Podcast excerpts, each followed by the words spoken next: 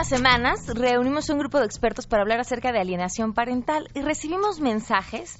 Miren, no eran muchos, bueno, de muchos compartiéndonos sus experiencias y otros los menos cuestionando el tema, diciendo eso ni siquiera existe, eso lo, inventó un, un padre al que eh, alejaron de sus hijos porque había cometido un delito y él entonces inventó todo este concepto. Bueno, eso no es, ¿qué es? De eso hablaremos el día de hoy donde uno de los progenitores va a tener una serie de acciones para cambiar la forma de pensar a través de ideas y de conductas del hijo hacia el progenitor.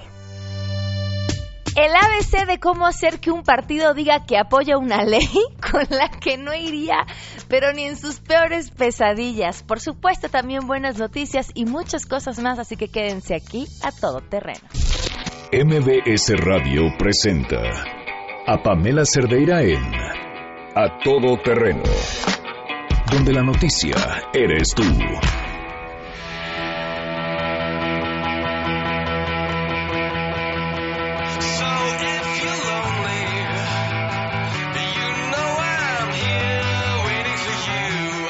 ¿Lo sienten? Es esa actitud de ya casi es viernes. Sí, por cierto, aquí dice Catalina Gama, qué bonita música pones. Este, pues aquí la felicitación va para Yani, nuestra productora, que ella es la responsable de la música que estás escuchando.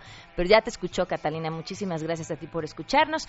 Alejandro García, desde temprano, buenos días, ya reportándome. Ignacio González también, saludos, que tengas un excelente día. Saludos a todo el equipo de trabajo y un beso para ti. Muchísimas gracias igualmente. Javier García, listo para escucharnos. Enrique también, muchísimas gracias por ya estar listo para escucharnos. Armando Sánchez, gracias por tan puntual estar al tanto de lo que sucede en este espacio. A Gonzalo Luna, también muchísimas gracias, te mandamos un fuerte abrazo. Teléfono en cabina 5166125. El número de WhatsApp para que me puedan mandar mensajes de texto o mensajes de voz es 55 33 32 95 85. El correo electrónico a todoterreno arroba mbs.com y en Twitter y en Facebook me encuentran como Pam Cerdeira. Lo que les vamos a compartir a continuación no tiene desperdicio.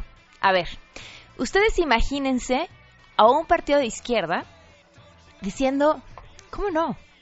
Vamos por regular las marchas, porque es lo que se necesita. ¿Se lo imaginan? Angélica Melín, te saludo, muy buenas tardes. Hola, Pamela, muy buenas tardes. Un gusto saludarte también al auditorio. Sí, fíjate que en el eh, marco de la Comisión Permanente del Congreso de la Unión, donde se reúnen diputados y senadores a hacer propuestas en este periodo de receso en, las cámaras del Congreso, bueno, pues la bancada del Verde en el Senado de la República, también en la Cámara de Diputados, cumplió su cometido de presentar una propuesta de reforma constitucional para regular las marchas y manifestaciones. El coordinador del Verde en el Senado, el senador Carlos Puente, aclaró que esta propuesta para restringir y ordenar, dicen eh, los legisladores del verde, las marchas en el país, bueno, pues no busca limitar derechos, sino armonizarlos. Escuchemos cómo lo dijo. Constituyen una de las maneras de ejercer la libertad de expresión, pero que al mismo tiempo generan afectaciones a terceros. Debe de quedar muy claro que en ningún momento se busca restringir el legítimo derecho de la ciudadanía a manifestarse en las calles con esta reforma se deberá emitir una ley general que será la base para ordenar la realización de las manifestaciones que tanta falta le hacen a nuestras ciudades antes y para quitarle un poco el foco de atención a este polémico tema de regular o no las marchas en todo el país, el senador Puente Salas emitió un discurso muy emotivo y también convencedor que este, incluso generó eh, eh, el respaldo de la bancada de Movimiento Ciudadano en la Cámara de Diputados, esto sobre el cuidado de los animales y lo que propone el Partido Verde en una serie de iniciativas para reglamentar, entre otras actividades, el trato a las especies en zoológicos y acuarios. Escuchemos parte de lo que expuso el coordinador del Verde en Nuestras propuestas tienen por objeto regular la exhibición de animales en zoológicos y en acuarios, el uso de mamíferos marinos en espectáculos fijos, la erradicación de las peleas de gallos, el tráfico de especies, la eliminación de las corridas de toros, la prohibición de las peleas de perros y la exhibición de mascotas. Estas propuestas del Verde pues generaron simpatía entre los legisladores porque primero se presentó este asunto del maltrato animal, preguntó el legislador quién podría estar en contra de evitar el maltrato animal y enseguida el Verde metió esta norma de las marchas que comentaba Pamela, incluso tuvo el apoyo de la bancada de Movimiento Ciudadano, aunque hicimos una consulta con los legisladores de este partido eh, de izquierda, de Movimiento Ciudadano, de esta la ciudadana eh, legislativa y bueno, pues ellos nos dijeron que apoyan el tema del cuidado animal, pero en lo de las marchas tienen sus reservas. Es parte de lo que ocurrió ayer en el Congreso, Pamela. O sea, les doraron la píldora, se los chamaquearon y después ya se dieron cuenta de que era lo que estaban diciendo que sí querían se las pusieron muy bonito porque el Partido Verde primero presentó este asunto emotivo y empático del asunto del cuidado a los animales y ahí de refilón se metió el tema de las marchas. pues bien, ni hablar. Muchísimas gracias, Angélica. A ti, Pamela, hasta luego. Hasta luego, muy buenas tardes. 12 del día con 9 minutos y vámonos con la información.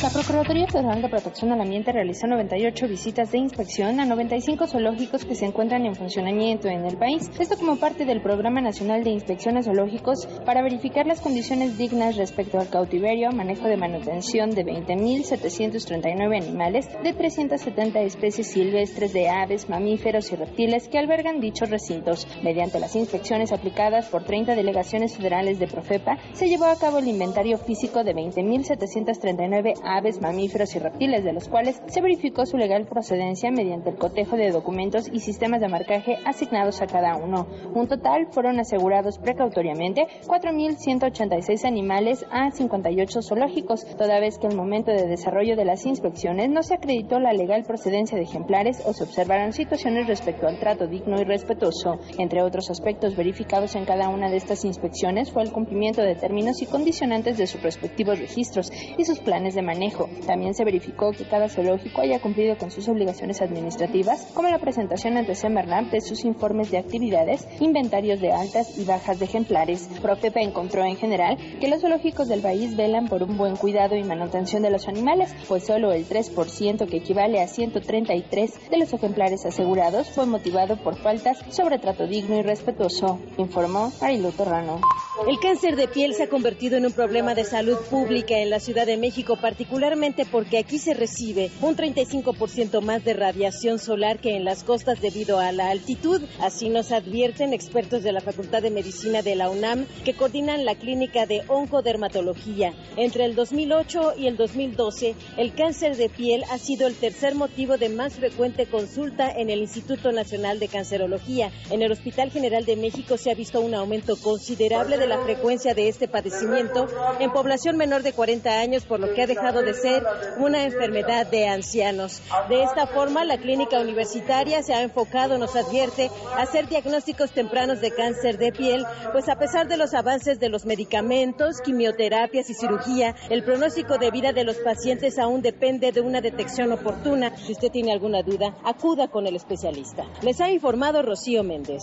La secretaria del Trabajo de la Ciudad de México, Amalia García, alertó que se incrementa el número de adultos mayores entre los y son personas que requieren de atención especializada, que de no hacerse algo será un problema su cuidado en unos cuantos años. Por ello, en entrevista con MBS, reveló las acciones que se realizan dentro del plan piloto Economía del Cuidado, que consiste en la capacitación especializada a personas que puedan ofrecer estos servicios. Partimos de que junto a la concepción de que es un derecho el cuidado, todos tenemos derecho a los cuidados, también las personas que son cuidadoras tienen derechos, se les deben reconocer derechos. Los cuidados tienen un valor económico. Si no se realizara esta tarea de cuidados por quienes tradicionalmente lo han hecho, insisto, son prioritariamente las mujeres, lo que significaría en costo para el Estado, cada Estado nacional. Es gigantesco. Amalia García advirtió que la idea es que se convierta en una política pública, pues la curva generacional tiende a incrementarse, informó Arturo Damián.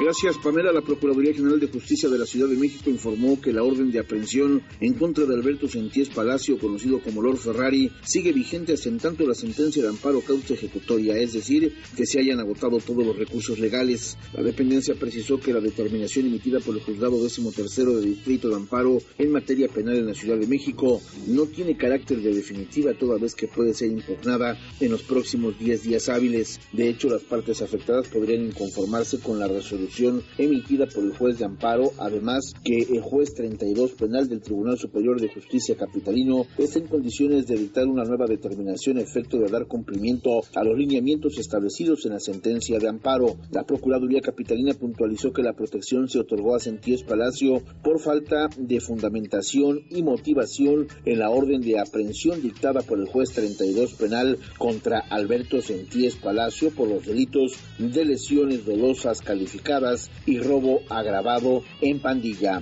informó Juan Carlos Alarcón.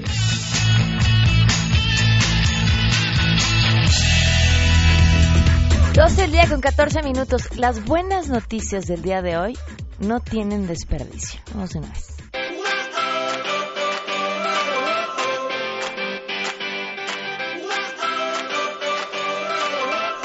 Hace una semana una imagen nos robó el corazón y miren, yo la tengo aquí en la computadora y no puedo dejar de verla. Estoy así a dos segundos de que se me escurra la lagrimita.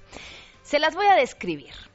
Es la de un maestro que trae eh, colgando, ¿cómo se llaman estos? Eh, como canguros, ¿no? Estas especies de, pues sí, como bolsa de canguro donde pones a los bebés eh, para poderlos llevar de un lado a otro y tener las manos libres. Bueno, pues es un profesor que trae cargado de esta forma a un bebé mientras se encuentra anotando algo en el pizarrón. Lo que es todavía mucho más conmovedor de esa imagen es que ese bebé no es del profesor, es de una de sus alumnas.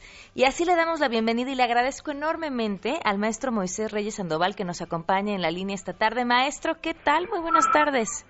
¿Qué tal? Muy buenas tardes, ¿cómo estás? Eh, saludos desde Acapulco, Guerrero, muchas gracias. Feliz de poderlo escuchar y que sea usted quien nos cuente esta historia.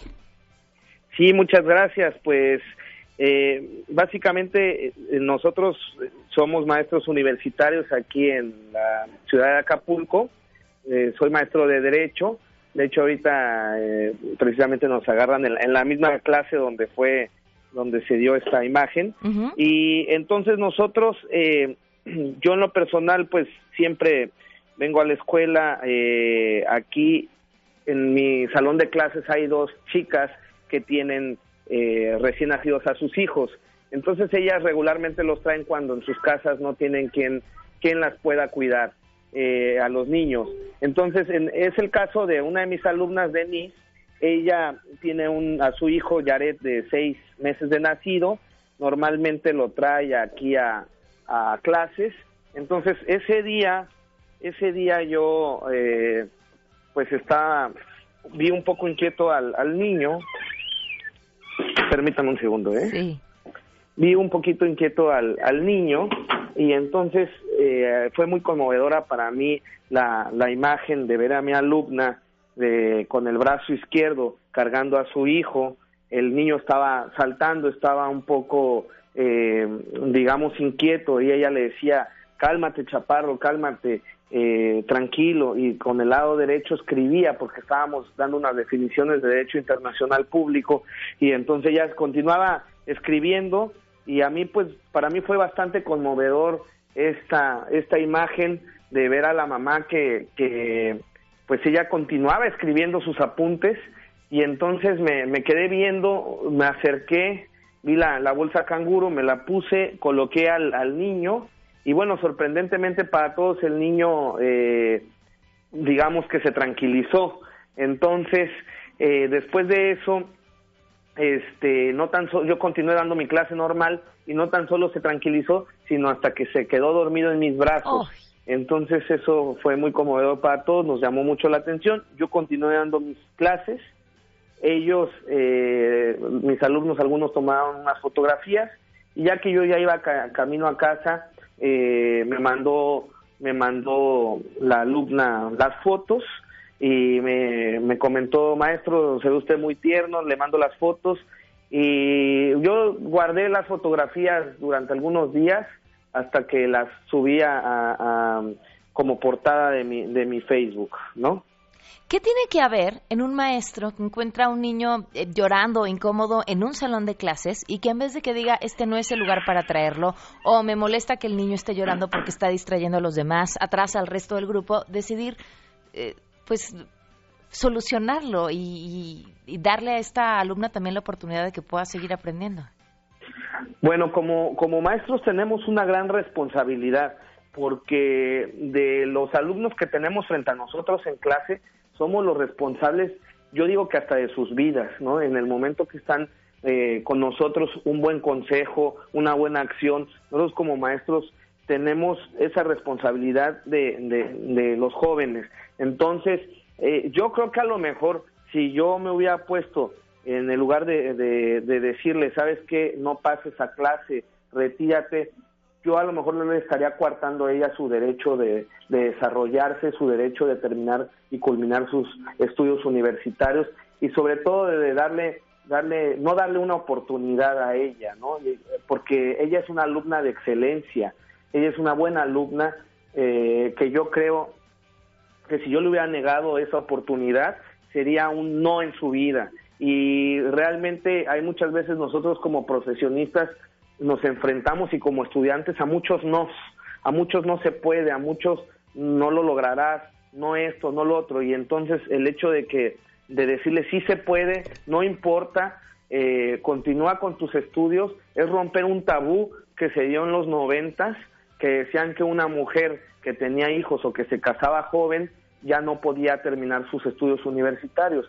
Entonces esto es, es romper un paradigma y decir, tú puedes continuar con tus estudios a pesar de, de, que tienes muchas actividades, a pesar de que trabajas, a pesar de que cuidas de tu abuelita, a pesar de que tienes un hijo, a pesar de, de otras complicaciones que hay, ¿no? Qué orgullo, de verdad, más maestros como usted. Ahora otra pregunta, ¿está Denise por ahí? Sí, sí, claro que sí. ¿Podemos hablar con ella? Claro que sí, si me Muchísimas permite gracias un segundo. Claro, aquí nosotros que este, apoyamos la educación estamos interrumpiendo la clase de todo el grupo, ¿verdad? Pero bueno, sí, pues... de, hecho está haciendo examen, pero no hay ningún problema. Ah, perfecto. sí, se la vamos a pasar, este... Permítanme un segundo. Muchas gracias. Le esperamos. Hola, buenos días. Hola, Denise, ¿cómo estás? Muy bien, gracias. ¿Y usted qué tal? Pues estamos conmovidos no solamente por la fotografía, pero también por lo, todo lo que tu maestro nos dice y por pues ese cariño y esa visión tan especial de la responsabilidad que tiene como maestro ante ustedes. Quería nada más preguntarte, Denise, si hay algo que tú le quisieras decir. Pues yo en lo general le agradezco mucho a mi profesor Moisés porque en ese momento la verdad sí necesitaba apoyo y fue de mucha ayuda porque sinceramente sí es muy difícil estar tratando de controlar al niño con una mano y estar escribiendo con la otra. Denise, ¿por qué decidiste continuar estudiando? Pues mira, yo la verdad tomé la decisión de tener un hijo ahorita a esta edad, puesto que tengo el tiempo suficiente para, porque los niños requieren tiempo. Entonces yo ahorita, a pesar de que trabajo y estudio, pues también tengo el tiempo suficiente para poder entretenerme con él, bueno, más que nada entretenerlo y atenderlo, ¿no? Muy bien, pues Denise, muchísimas gracias. No, ¿de qué? Saludos. Saludos y gracias también al profesor. Qué gran historia. comunico con el profesor. Muchas gracias. Bueno, bueno. Pues muchísimas gracias y de verdad muchísimas felicidades. Sí, muchísimas gracias. Les, les mando un abrazo desde Acapulco Guerrero y cualquier cosa eh, también pongo a ustedes en disposición mi Twitter que es arroba con M mayúscula Moy Reyes con doble S y mi página de Facebook que es Moisés Reyes Sandoval ahí este, podemos estar en comunicación con todo tu auditorio y les agradezco muchísimo esta oportunidad de, estar al aire con ustedes. Muchísimas gracias, un abrazo. Hasta luego, que estén muy bien. Igualmente, 12 con 22, vamos a una pausa y continuamos a todo terreno. Más adelante, a todo terreno. Bueno, pues de los maestros que nos inspiran, a los paros, eh, por parte de los estudiantes y también un tema espinoso la alienación parental, todo eso al regreso donde uno de los progenitores va a tener una serie de acciones para cambiar la forma de pensar a través de ideas y de conductas del hijo hacia el progenitor. Si te perdiste el programa A Todo Terreno con Pamela Cerdeira, lo puedes escuchar descargando nuestro podcast en www.noticiasmbs.com. Pamela Cerdeira está de regreso en A Todo Terreno. Únete a nuestra comunidad en facebook.com, diagonal Pam Cerdeira. Continuamos. En el Caribe se escribe como se vive en el Caribe. Bajo la noche guajira, Hemingway de Lira. Estamos escuchado, escuchando Hemingway de Lira en el aniversario del nacimiento de Ernest Hemingway.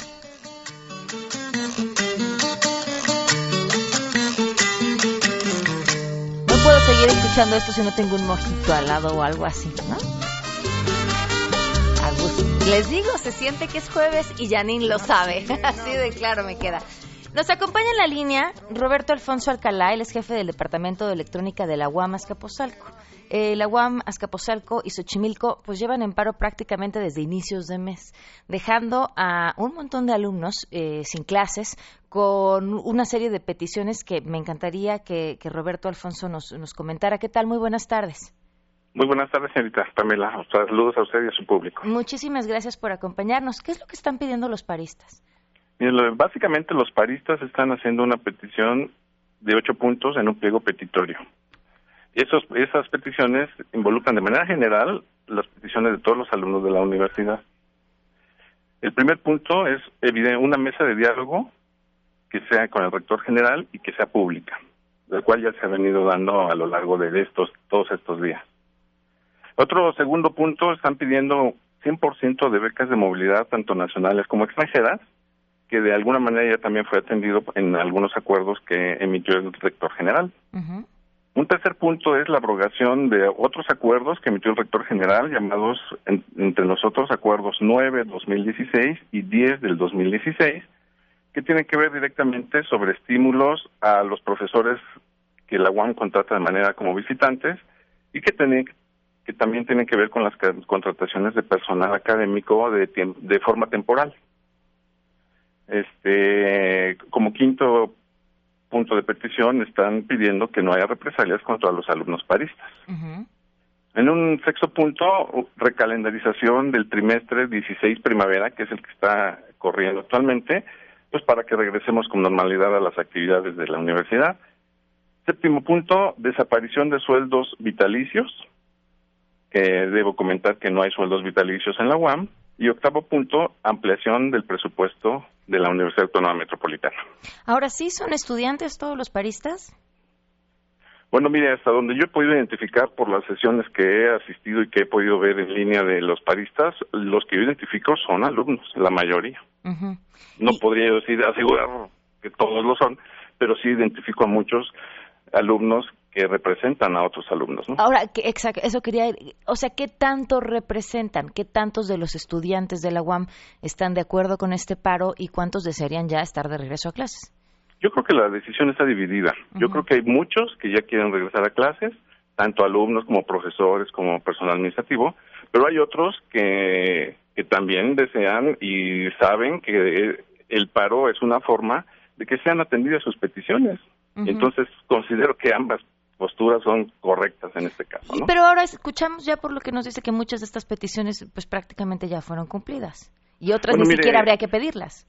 Sí, mire, algunas peticiones ya fueron atendidas y otras, precisamente en la sesión del que se sostiene en este momento, la sesión número 401 del Colegio Académico, que es nuestro órgano institucional donde dirimimos todos los asuntos de nuestra universidad, se están siendo atendidas, están siendo atendidas en este momento. Me refiero, por ejemplo, a un análisis, a una discusión y a una aprobación de la modificación del calendario escolar. Esa se está atendiendo o se va a atender a lo largo del día. Otra que se va a atender es un análisis, una discusión y en su caso integrar una comisión que se encargue de estudiar las implicaciones de esos acuerdos 9 y 10 del 2016 que yo le mencionaba para que le recomienden al rector general pues las medidas pertinentes, ¿no? Y otro punto que se está atendiendo en el colegio es la información que va a dar el acuerdo que tomó el rector general con respecto a esta petición que hicieron los alumnos de, de llevar a cabo una auditoría externa. Ok, suena a que todo esto va a llevar mucho tiempo y muchos días más perdidos. Bueno, mire, yo creo que la resolución de hoy de nuestro colegio académico va a ser vital. Eso le va a permitir a los alumnos regresar a su asamblea y tomar las decisiones dependiendo de cómo se dé el diálogo y cómo se den las negociaciones en nuestro colegio. Lo que yo celebro y muchos celebramos es que estén reunidas las cuatro partes que forman la universidad, que son los académicos, los alumnos, el personal administrativo y las autoridades, en, eh, en este colegio académico resolviendo y analizando todas nuestras situaciones. Ok, pues entonces estaremos al pendiente de lo que suceda. Muchísimas gracias. De nada, para servirle, muy buen día. Hasta luego, Roberto Alfonso Alcalá, jefe del Departamento de Electrónica de la UAM Capozalco. Vamos a una pausa y regresamos. Si tienes un caso para compartir, escribe a todoterreno.mbs.com. Pamela Cerdeira es a todoterreno. En un momento continuamos. Estamos de regreso. Síguenos en Twitter, arroba Pam Cerdeira, todoterreno, donde la noticia eres tú. Continuamos.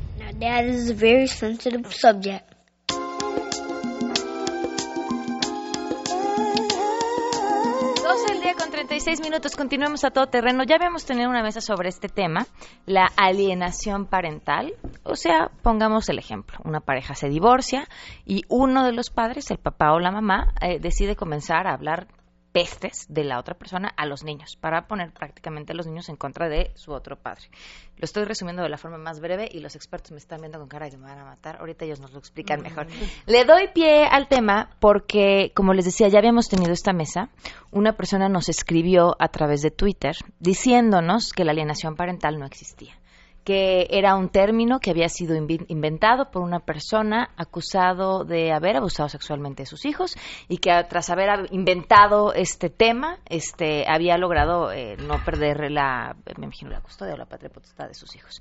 Eh, bueno, le pedimos a esa persona insistentemente que nos diera su teléfono, eh, porque además es abogada y demás, para invitarla y que pusiera sobre esta mesa su opinión y explicara por qué piensa eso y por qué lo ve así pero nunca nos contestó. Entonces, bueno, pero, pero, bueno, si hay una persona que lo cree, quizá habrá otras, y creo que es importante retomarlo y que los expertos nos compartan su historia. Leticia Abrego, psicóloga, gracias por acompañarnos. Gracias por invitarme nuevamente. Bienvenida también está Alejandro Herrera, presidente de la Asociación Mexicana para Padres de Familias Separados y precursor de este tema, el de alienación en México. Muchísimas gracias, bienvenida. Gracias por la invitación. Estamos aquí para servir a todos. Gracias. Viridiana Arellano, que junto con Marlena Cruz traen un testimonio que nos van a compartir. Bienvenidas. Gracias por estar con Gracias, buenos días a todos. Margarita Montes de Oca, psicóloga, bienvenida. Muchísimas gracias. Y Gerardo Miramontes, abogado. Bienvenido, Muchas gracias por gracias. acompañarnos. Muchas Eh, gracias.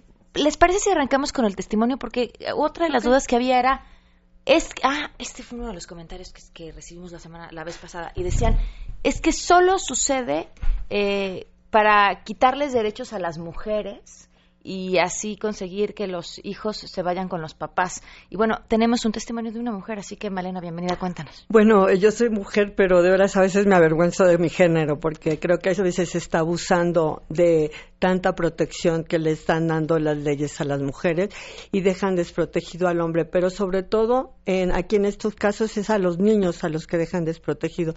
En mi caso, nosotros tenemos ya dos meses tres dos años, tres meses sin ver a mis nietos y el papá sin ver a sus hijos, eh, debido a denuncias falsas de una mujer que pues en un momento dado está despechada o como le quieran llamar.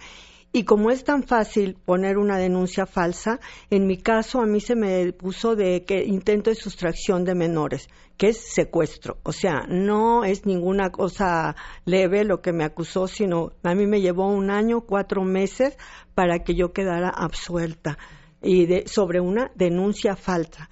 Eso nos perjudica muchísimo. Eh, lo que yo he leído sobre el síndrome de alienación a mí me preocupa mucho porque siento el daño que se le puede estar causando a mis nietos y a todos los demás niños. Yo por tengo una asociación y pues oigo a la cantidad de padres que están en este, en el mismo caso como lo estoy yo. Eh, Desgraciadamente eh, hay mucha polémica en eso, como tú dices, pero es como en un momento dado se le dio el bullying, se le puso el nombre, ahora lo acepta todo mundo. Cuando desde chicos hubo siempre alguien más grande que se abusaba de algún pequeño. esto le podría, si no les gusta el nombre del síndrome de alienación parental, se le puede cambiar a bullying, se le puede cambiar a daño psicológico, al que sea, pero es un daño que se le está haciendo a los niños porque eh, de alguna manera eh, al dejar de ver al padre o a la madre, al uno de los padres estar hablándole al niño de tu padre no te quiere, tu padre te abandonó, tu madre se fue con lo que sea, eso al niño le provoca un daño que no sabemos de qué magnitud pueda llegar a ser de tan severo o si es irreversible el hecho de que la Asociación Mundial de la Salud no lo acepte en uno de sus párrafos, pero en otro dice que el niño debe vivir emocionalmente, psicológica, físicamente sano. Entonces se contradice. Eh, no le veo la, razón para que digan que no hay un daño al niño psicológicamente cuando le estás a, a mí a estas alturas tú me hablas mal de mi mamá y me da, no me gusta yo puedo decir ay está mi madre no pero que nadie me la toque a estas alturas. Imagínate un pequeño que apenas está creciendo y que son sus pilares para hacerse más eh, mayor. Entonces esto al niño le provoca que se vuelve introvertido, eh, inseguro. Entonces, ¿cómo no va a haber daño a los niños en ese caso? Margarita, desde el ámbito psicológico, ¿qué es lo que ustedes ven? Pues precisamente eh, yo antes que explicar del ámbito psicológico, quiero decir que nosotros, y ya lo he dicho en otros programas, no estamos eh, aquí para polemizar sobre género o sexo. Nosotros estamos aquí en beneficio del interés superior del menor y me parece que, mm, con todo respeto, la persona que llamó y se opone a nuestra postura, no tenemos nada que discutir porque son objetivos diferentes, el de ella y el nuestro. Nosotros, nuestro objetivo es el interés superior del menor. Lo que nosotros psicológicamente encontramos es que se llega a un trastorno mental cuando el grado de alineación es, es grave. El trastorno mental ya tiene que ser atendido por psiquiatras y por neurólogos. Entonces, pese a que digan que la Organización Mundial de la Salud no reconoce el síndrome de alineación parental, yo quiero decirte que en mi práctica profesional hay bastantes psiquiatras que lo encuentran, lo reconocen y lo tratan sobre todo con ansiolíticos y antipsicóticos. A ver, ¿cuál es la diferencia, cómo reconoces, eh, Leti, a un niño que está siendo alienado a un niño que reconoce que su papá o su mamá es un verdadero hijo de la fregada? Porque, porque están los dos casos, ¿no? El que de verdad lo tiene y al que le está diciendo tu papá es malo, tu mamá es mala. Sí, esa diferencia es como muy puntual, ¿no? Es básica. Eh, resulta que, digamos que tendríamos como tres diagnósticos diferenciales. Estaríamos hablando del síndrome de alienación parental, que concuerdo con Margarita, yo creo que ni nos vamos a detener a su existencia o no, la encontramos en la clínica y existe, punto, ¿no? Segundo, estaría el niño con víctima de violencia y el niño víctima de abuso sexual o de violación, que también entrarían realmente los tres dentro del gran rubro de violencia, pero son como violencias distintas. Uno muy, muy detallado en el sexo, otro detallado en el trato interpersonal y este muy particular de los niños cuyos padres están divorciados y que hay una campaña de difamación constante y sistemática para eh, borrar al, otro padre. Em, ¿Cómo podemos saber? Eh, cuando un niño llega con nosotros, naturalmente que el juez no puede ser todólogo, entonces pide un peritaje y ahí es donde creo que nosotros tenemos que ser como muy éticos, muy capacitados, muy estar todo el tiempo a, a lo último que tienes que enterarte de qué está pasando, porque los trastornos van cambiando, los nuevos padecimientos van surgiendo, la sociedad ha ido cambiando.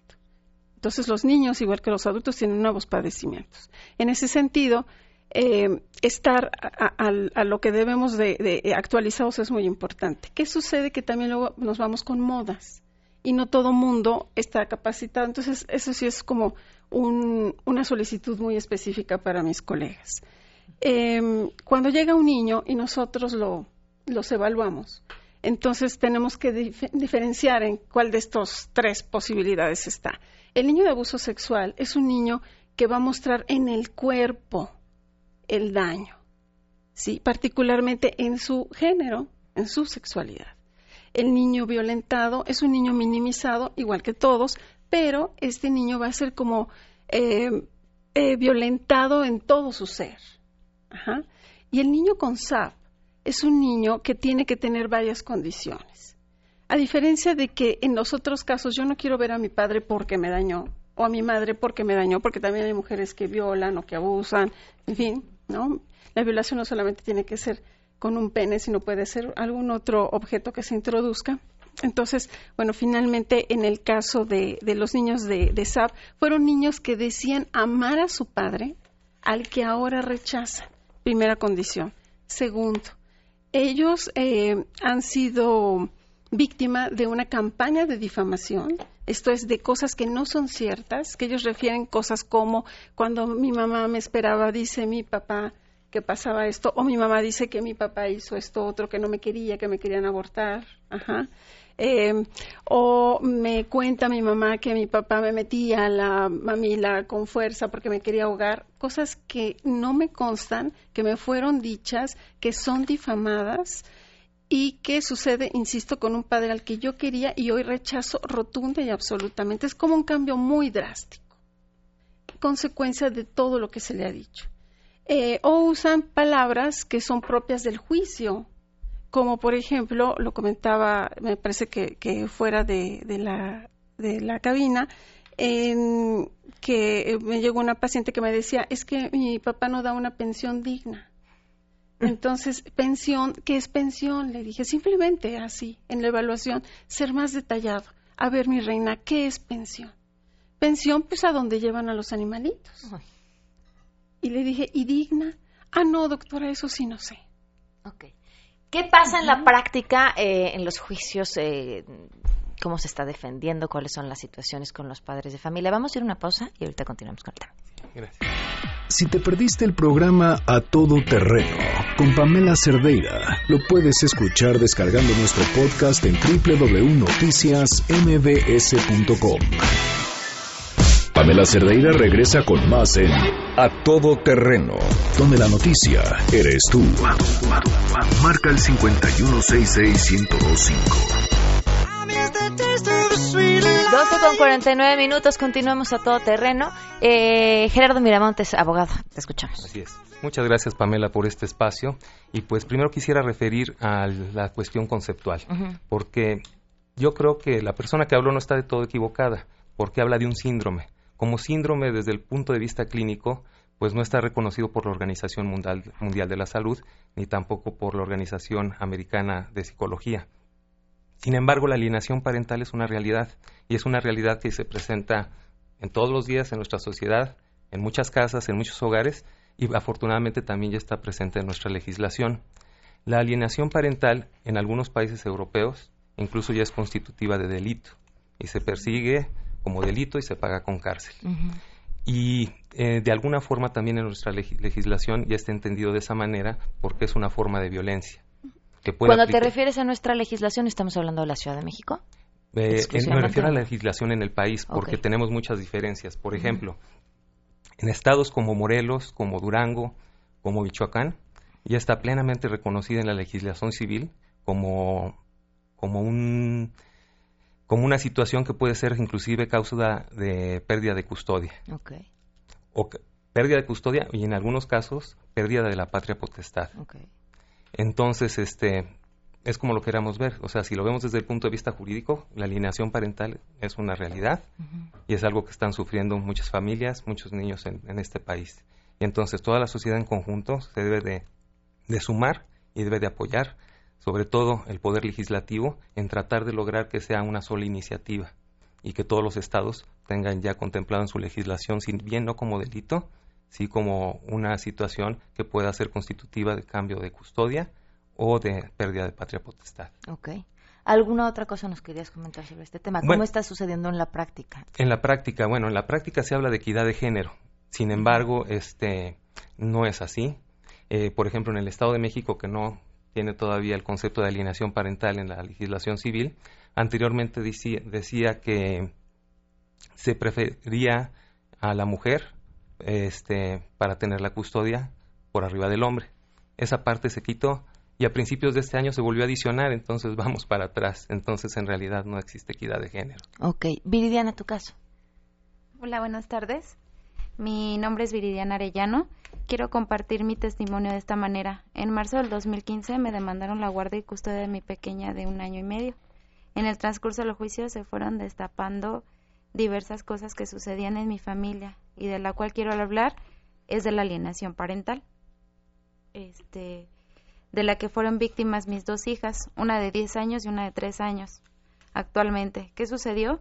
Mi expareja fue, fue eh, manipulando primero a mi hija mayor para que fuera denigrando mi imagen, haciéndole comentarios sutiles respecto a que no era tan entregada como la madre, como su madre, este, de mi expareja, que no era tan limpia como una de sus hermanas, que no era, que no cocinaba tan bien como otra de sus hermanas. Pues se hubiera casado con ellas. Exactamente. eh, y bueno, pero que él aguantaba mis defectos eh, por amor a ellas. Esto originaba que mi hija mayor ya no me obedeciera y que no se esforzara para mejorar sus tareas. Lo peor que poco a poco se fueron avergonzando, se fue avergonzando de mí y sus orígenes. Y, y bueno, eh, haciéndola insegura. Mi hija, de ser una niña muy segura, se fue convirtiendo en una niña muy insegura. Mm sabía la capacidad, yo como madre sabía la capacidad que tenía mi hija mayor, ¿no? Eh, y cuando le llamaba la atención, pues siempre se refugiaba en, en mi expareja, al grado que cada vez más la veía apartada de mí. Todo esto lo tenía planeado de una manera, pues, maquiavélica. Eh, toda vez que cuando él me demanda la guardia y custodia, él mostró una carta y grabaciones, este, donde mi hija habla de lo que no le gustaba a mi expareja, a mi expareja y que según ella también eran incorrectas, porque así se lo hizo creer mi expareja. Por esto, por este caso quiero exhortar a los papás, ¿no? Que si están escuchando, bueno, que están escuchando este programa y si logran identificar, que platiquen con sus hijos, que se informen sobre este tema, que estén atentos a las reacciones, ya que en ocasiones el alienador puede estar dentro de nuestra casa. Viridiana, muchas gracias. ¿Cómo están tus hijas hoy? Pues eh, una vive ahorita actualmente con su papá. Em, eh, le dieron la guardia y custodia provisional. Okay. Alejandro Heredia, eh, la gente siempre terminando estas mesas nos llama y nos dice, yo estoy en un caso similar, no tengo dinero, porque además, claro, sabemos que divorciarse, casarse es barato. Mm. Los que se van a casar, si creen que eso es caro, no, no. De caro divorciarse emocional, económicamente y sobre todo si en medio hay juicios y pleitos. ¿A dónde pueden acudir, Alejandro? Bueno, estamos ubicados en la colonia Condesa, Hipódromo Condesa, en la calle de Tamaulipas, número 141, tercer piso. Este, nuestros teléfonos es el 10 84 0096 y atendemos a todo tipo de personas. No es este necesario, este, bueno, hay unos que sí pagan cuotas y otros que no porque tenemos que hacer un estudio socioeconómico, pero nadie, nadie se le deja de atender. Estamos tratando de tener un equipo interdisciplinario, internacional, con conocimientos, con los abogados y, y psicólogos que están presentes, y seguido hacemos foros, congresos, y tenemos aquí un proyecto de ley que ya fue aprobado a nivel nacional el año 2014, en diciembre, sobre el tema que se está tratando de la alienación parental. Se tornó a la, al Senado de la República, a la Comisión de, de Justicia y Estudios Legislativos en el mes de, de, el 4 de febrero del 2016. Sí, bueno, el 2015, perdón. Todo esto me lo acaban de informar que está atorada esta reforma a nivel federal, pero pues la comisión es, el Senado tiene una nueva legislatura, es su primer año de ejercicio, por lo tanto hay que seguir picando piedra y yo quiero decirle a todo el público que nos escucha que por favor hablen con el Senado, a la Comisión de Justicia y Estudios Legislativos para ver por qué razones no se le da seguimiento a lo que ya fue aprobado por unanimidad en la anterior legislatura. Bueno, esto es lo que yo pido ahorita y agradezco mucho tu invitación. Y pues estamos ahí para atenderlos. Ahora mismo me voy para la oficina y voy a estar hoy y mañana atendiendo asociados. Muchísimas gracias. Gracias a todos por habernos acompañado. Se quedan en compañía de Alejandro Cacho. Soy Pamela Cerdeira. Gracias. gracias.